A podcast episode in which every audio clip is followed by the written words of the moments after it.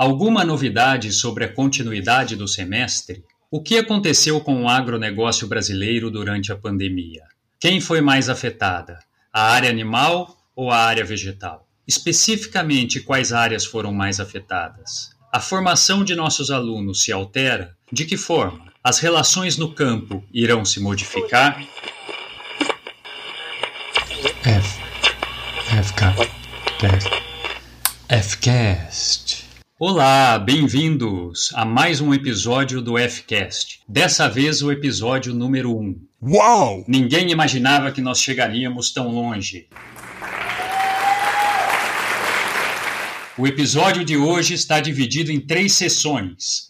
A primeira sessão que eu chamo de É Sério? Onde eu trago novidades e informações sobre a FCAT que ocorreram nessa última semana. A segunda sessão que eu chamo aqui de Papo Cabeça, onde eu e o convidado que eu trouxe hoje vamos tratar sobre as questões do agronegócio e tentar responder algumas dessas perguntas que eu coloquei no início do podcast. Entretanto, nessa sessão do Papo Cabeça, a nossa finalidade aqui é mais colocar os assuntos e fazer com que vocês pensem e na última sessão, que eu chamo de Quarentena dos Meus Sonhos, nós vamos dar indicações de programas, leituras, séries, filmes e qualquer outra coisa para que a sua quarentena seja um pouco mais agradável.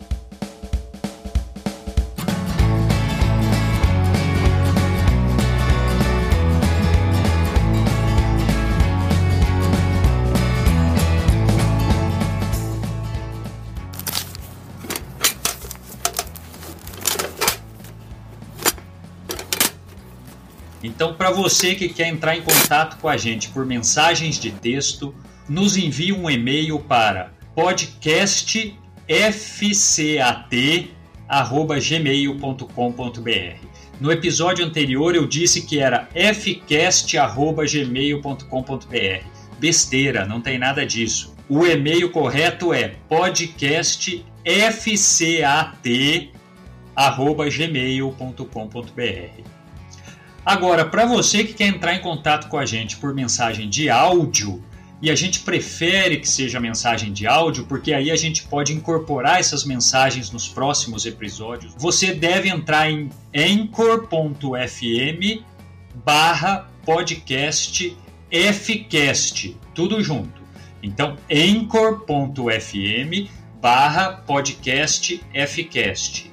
Anchor se escreve Anchor com CH. Além disso, a gente coloca algumas cenas de bastidores aqui da gravação e algumas curiosidades sobre a gravação no Instagram que a gente criou. Para quem acessa via desktop, é só digitar lá instagram.com barra podcastfcast, tudo junto. Ou quem tiver via app, simplesmente arroba podcastfcast e entra no nosso Instagram. Ok, e antes de, de seguirmos em frente, eu gostaria de fazer um agradecimento especial aqui ao aluno do quinto período de Engenharia Agronômica, o Bruno Brunaldi, que entrou em contato comigo e deu uma assim um monte de ideias, muitas ideias e muitas ideias realmente boas e nós vamos implementar quase todas essas ideias, se não todas as ideias do, do Bruno para os próximos podcasts.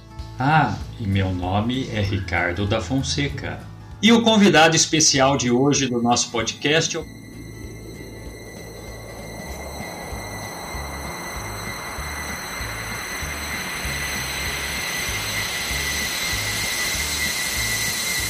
professor Gelsi Carlos Lupatini. Tudo bem, Gelsi? Tudo bem, Ricardo. Olá, alunos. Ok, seguindo em frente, nós estamos chegando então na nossa sessão É Sério?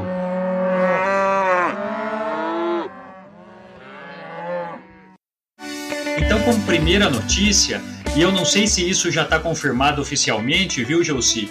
Mas eu ouvi o seguinte, que o Dória estendeu a quarentena até dia 10 de maio.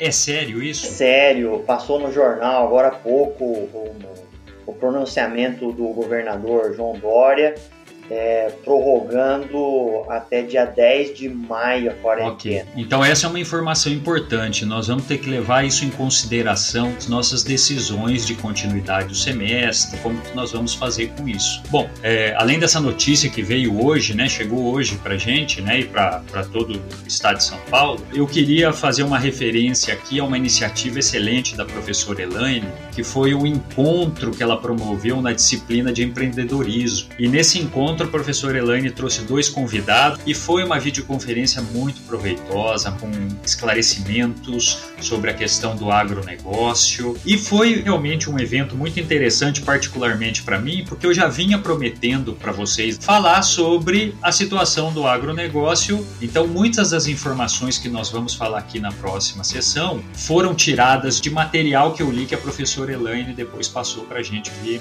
Outro assunto interessante que o Gelsi participou de uma forma muito intensa né, a questão da acreditação da extensão universitária. Eu acho que os alunos já estão sabendo disso, mas a, a partir de 2022, no currículo dos cursos tanto de isotecnia como de engenharia agronômica, uma parte da, dos créditos, no mínimo 10% da carga horária do curso, tem que ser cumprido com extensão universitária.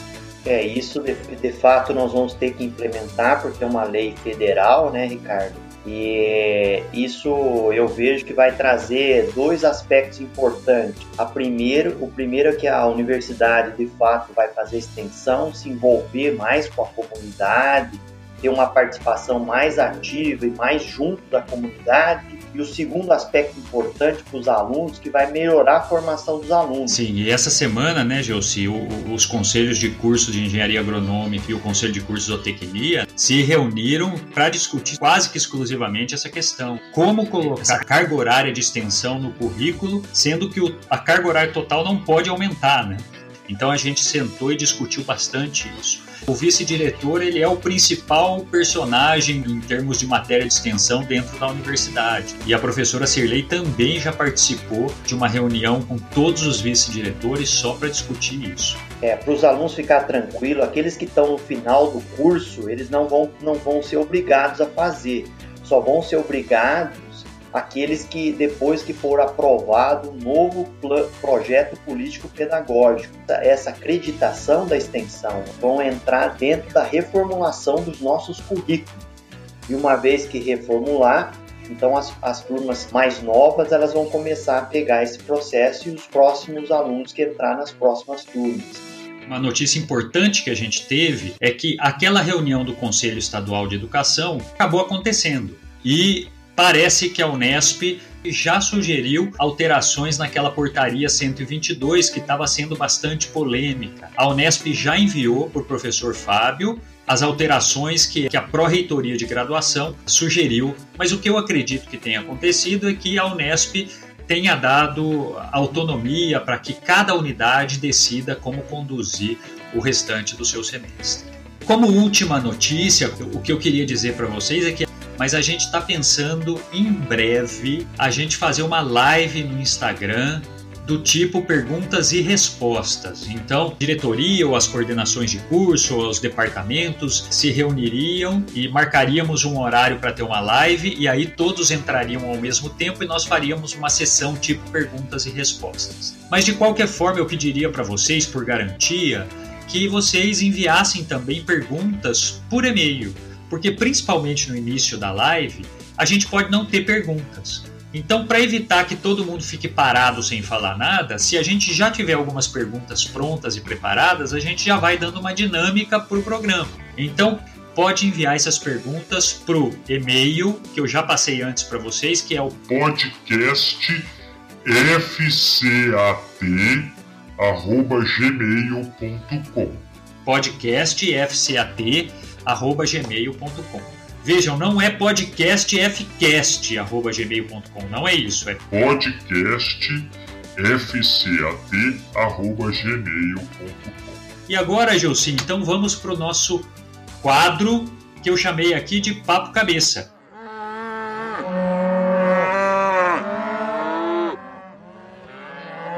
Nós vamos começar a conversar qual é a, a situação que se encontra o agronegócio perante esse quadro de pandemia que a gente está presenciando, essa situação de quarentena, de pouco movimento, das pessoas ficando mais em casa. Quero começar essa discussão até levantando um ponto que eu li num dos artigos que a professora Elaine mandou, que foi escrito pelo pesquisador Celso Vegro, do Instituto de Economia Agrícola, onde ele cita a lógica do cisne negro. Essa lógica é a seguinte: é que os cisnes normalmente são brancos. E é o que todo mundo espera que os cisnes sejam brancos. Mas uma vez ou outra, uma vez a cada 10, 20, 30 anos, pode nascer um cisne negro, o que é um evento extremamente improvável. E quando ele aparece, o impacto desse cisne negro é muito grande e afeta todo um contexto em torno desse evento. E é o que a gente está vivendo agora com essa questão da pandemia. Essa pandemia foi um cisne negro e os impactos que ele tem agora sobre a economia mundial e sobre a, as atividades humanas é muito grande. Então vamos começar assim. A minha questão é: o agronegócio vai ser duramente afetado comparado com outros setores da economia? Mas eu acho, mas eu acho que o agronegócio vai ser um dos setores da economia que vai sentir menos essa questão da, da pandemia. E por que isso? Porque é o negócio que produz alimentos, matérias-primas fundamentais para a indústria. É claro, se esse quadro se estender muito, tudo vai ser afetado relativamente a outros setores, é, vai ser um dos menos afetados. O que, que você acha, concordo, Gilson? Concordo. Essa figura do cisne é interessante. Nós estamos num cenário que nós nunca passamos, então eu concordo com o professor Ricardo. É claro que algumas pane, algumas dificuldades momentâneas nós vamos ter. Vejam o que está acontecendo com a questão do etanol no Brasil. Ou seja, o preço do petróleo caiu enormemente, isso fez com que a gasolina caiu o preço no Brasil, isso afetou o etanol, mas isso é um processo que eu imagino que foi afetado porque as pessoas estão em casa, estão andando de pouco, então o, consumo de combustível, pelo que eu sei, é, reduziu o consumo de combustível nas últimas semanas em 40%, 50%. Porque o próprio setor do agronegócio ele vive ciclo. A gente sabe, por exemplo, que o ciclo da pecuária do porte é 5, 6 anos. Então ele tem um ciclo de alta, um ciclo de baixo. É, mas por outro lado, o que pode acontecer com essa pandemia é alguns países ou parte dos países aumentar o estoque de alimentos, que é o que nós estamos vendo na China. Só para vocês terem uma ideia, a exportação de carne bovina nas últimas semanas já foram carregadas 6 mil toneladas. Então, o que, que acontece? A China está voltando à normalidade e eles estão carregando carne exatamente para abastecer o mercado. E tem alguns produtos que estão sendo beneficiados. A soja aumentou o preço e aumentou a exportação. Infelizmente, os nossos produtores estão aproveitando essas boas oportunidades e estão vendendo. Isso está acontecendo porque por causa da grande desvalorização do real. Isso faz com que o Brasil tenha mais competitividade na exportação né, de todos os produtos, em especial na soja, porque nós estamos no final da colheita. As carnes, Ricardo, é que as carnes devem ser um dos setores que poderão ser beneficiados. No Brasil, isso vai ser importante. Mesmo com a oferta um pouco aumentada, o preço do boi está se mantendo de São Paulo, 200 reais a boi, por conta da questão da exportação. Então, isso faz com que o Brasil se fortaleça, a nossa balança comercial ela fique cada vez mais favorável. Outro setor que chama atenção é a questão de produção de bezerro. O valor do bezerro nunca chegou a dois mil reais. Então isso faz com que o agronegócio está sendo menos afetado, ele, até porque é um, é um setor essencial de alimentos. Logicamente que pode eventualmente ter alguma dificuldade, como a gente está vendo lá nos Estados Unidos. Uhum. Interessante, né, Gelcido, as coisas que você falou aí. Eu, eu realmente acho também. Outra coisa é que o Brasil deve ter uma safra recorde né, de, de grãos esse ano, porque já estava tudo plantado antes da pandemia. O dólar subiu muito e isso favorece muito a exportação. Então, quem tem grãos, quem tem produto para exportar, realmente está correndo muito para fazer isso, vai tirar uma grande vantagem do, do valor do dólar. E para quem não sabe, né, Gelci, você é produtor de soja, né? Então nos próximos dias a gente pode ter um churrasco aí para a unidade toda, né? Porque você vai ganhar muito dinheiro, né? Na verdade, é, eu tô com meu dinheiro investido eu vendi boi o ano passado a 230 reais a roupa, então eu estou com um pouco de dinheiro investido e com certeza vamos fazer alguma coisa quando os alunos voltarem.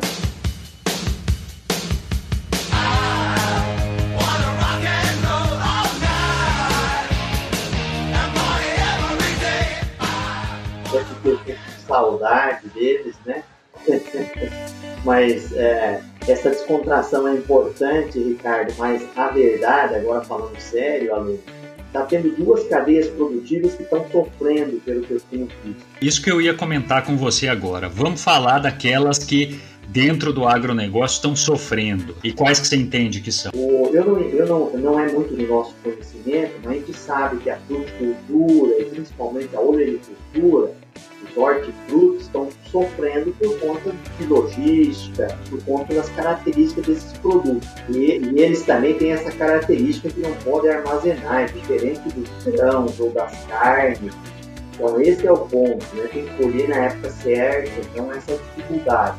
É, a, boa, a boa notícia é que o, o, eu tenho visto um movimento grande dos deputados, no sentido de proteger mais a agricultura familiar. Isso é bom, proteger esses setores, porque normalmente esses setores e essas atividades que estão mais com mais dificuldades, que nós citamos agora, anteriormente, são aqueles setores que são principalmente dos agricultores, pequenos produtores. Interessante também, Gelsi, uma coisa que eu ouvi lá na videoconferência que a Elaine promoveu, foi que um dos setores que foram extremamente afetados por essa pandemia foi o setor de floricultura. Os eventos, eles foram todos cancelados, até eu achei engraçado que mencionaram lá que até para os velórios estão evitando aglomeração, se evitando levar as coroas de flores, eles estão sendo tudo muito simples. Então esse setor da floricultura realmente é um setor dentro do agronegócio, junto aos hortifrutis, uh, são setores que estão sofrendo bastante. O que a gente tem visto mais que é da nossa área,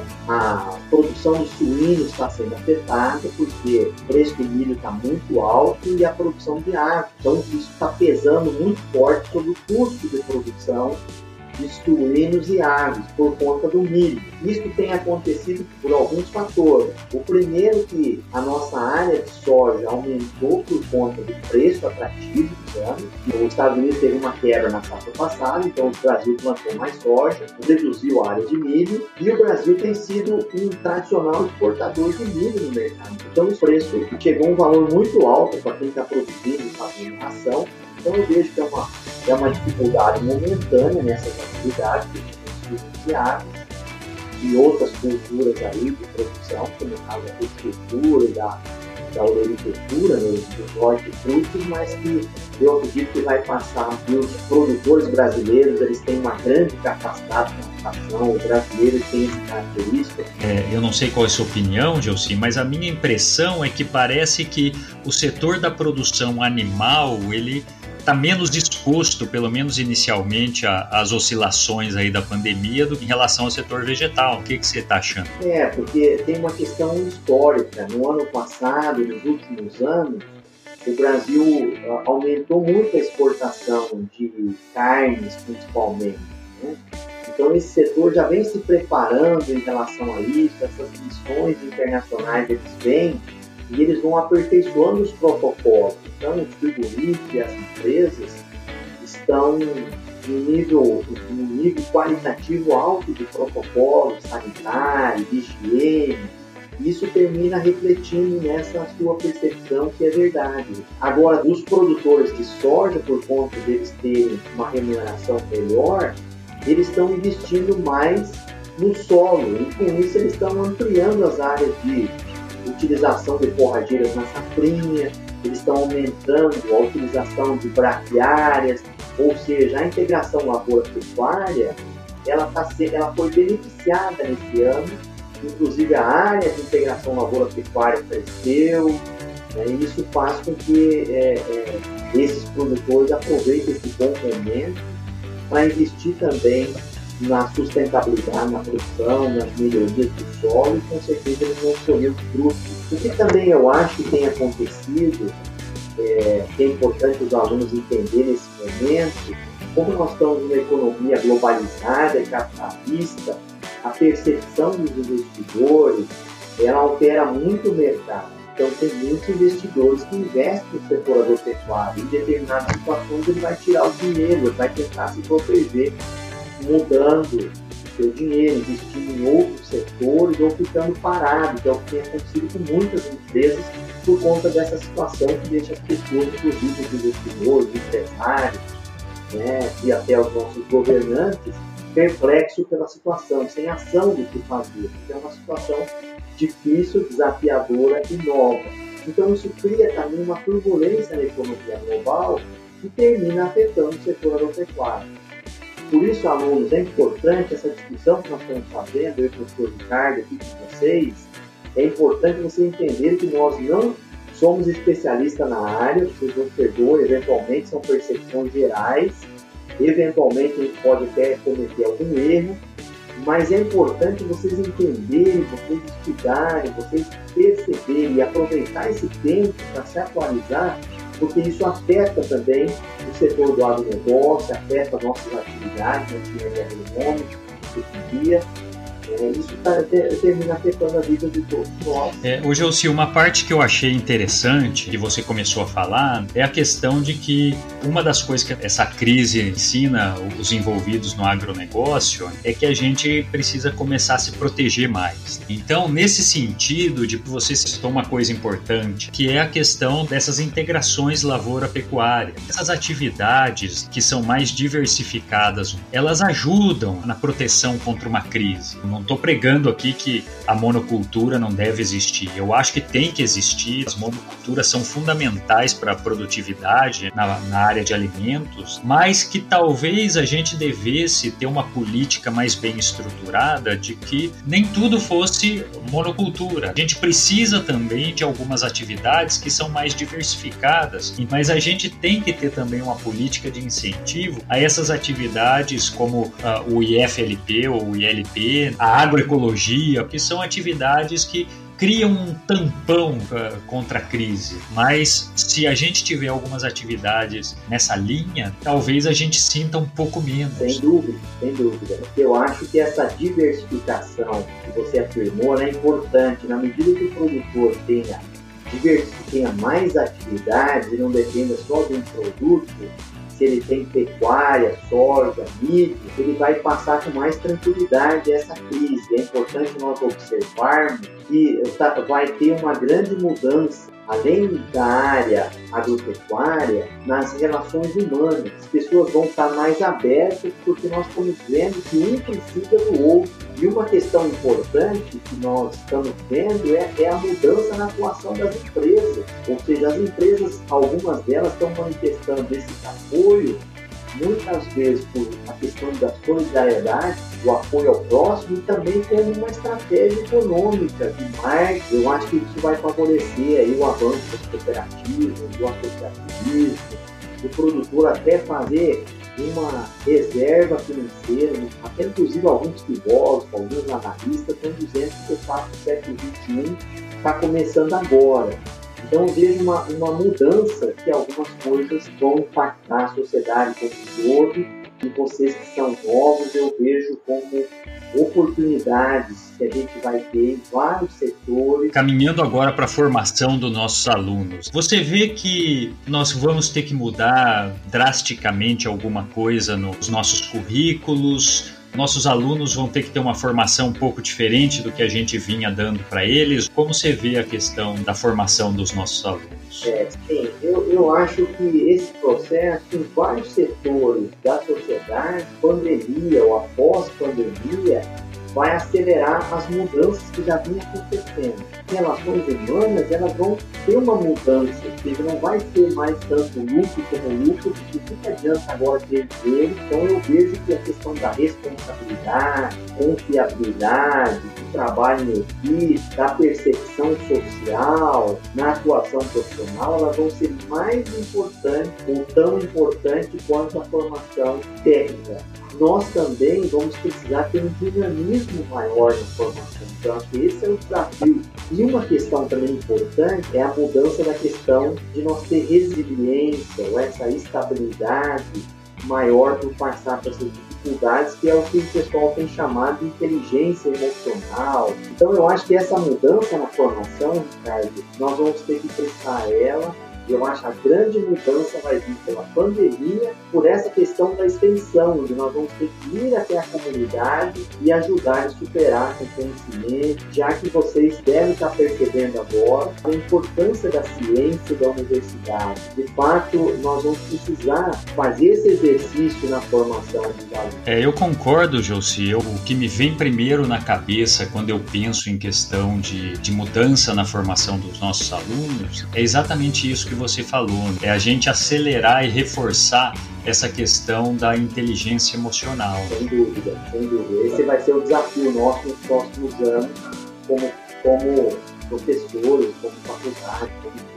Bom, então agora, Gelsi, nós vamos para a terceira parte que eu chamei aqui de quarentena dos meus sonhos.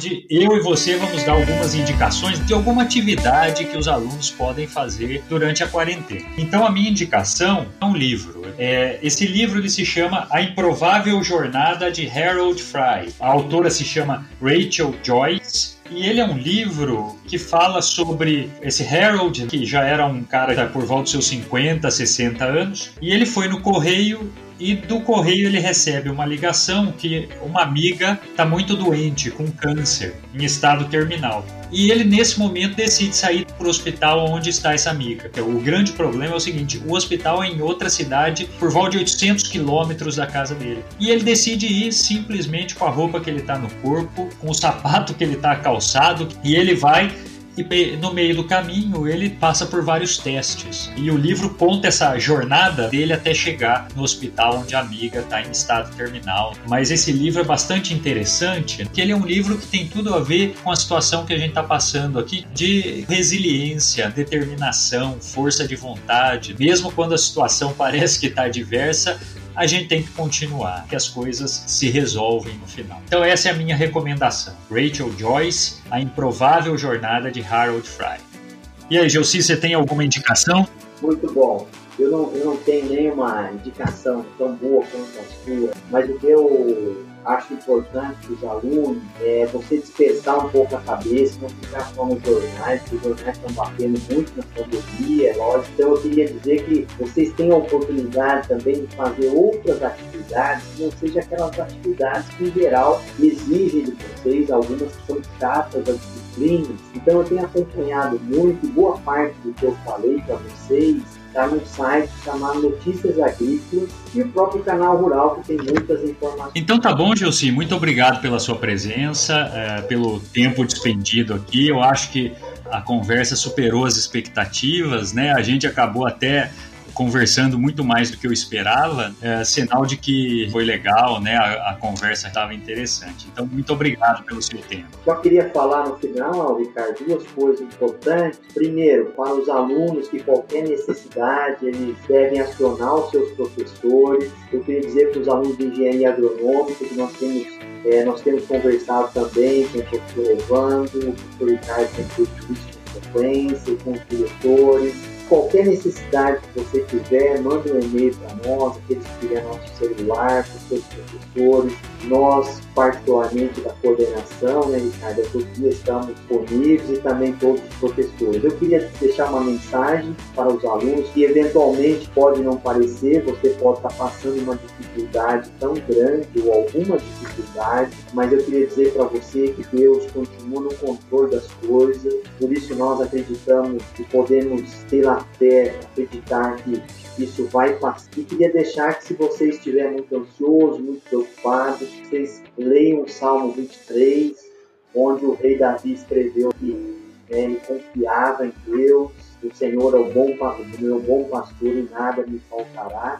E João capítulo 10, eu gosto desses dois textos, que eles falam em pastagem, no sentido do alimento para as ovelhas e no sentido do alimento para o ser humano. Então, grande abraço a todos vocês, alunos, cada um de vocês. Em breve nós, vocês vão me ver com a máscara, como vocês me viram nas primeiras aulas. Deus abençoe cada um de vocês. É, queria agradecer, queria falar que nós estamos nós estamos é, fazendo isso, então não estamos tendo reunião presencial, já pedimos esses cuidados, as reuniões do conselho de curso estão sendo cada um na sua casa, eu e o Ricardo estamos dois, cada um na sua casa nesse momento. Eu quero agradecer a minha filha Heloísa, meu filho Henrique, que estão aqui me ajudando para me dominar essas ferramentas, já que eu não posso ter outras pessoas me ajudando nesse momento e eles tiveram essa percepção de me ajudar que eu quero agradecer. E antes de encerrar, eu gostaria de dizer que o podcast foi gravado no dia 17 e está sendo finalizado hoje, dia 19. Aproveito para fazer um agradecimento final aos alunos Bruno, Brunaldi, Daniela e Carla que nos enviaram mensagens, nos deram sugestões, ideias, nos incentivaram a continuar e agradecer a diretoria e as coordenações de curso da FCAT que têm apoiado integralmente essa iniciativa do podcast. Então, um abraço a todos. Tchau.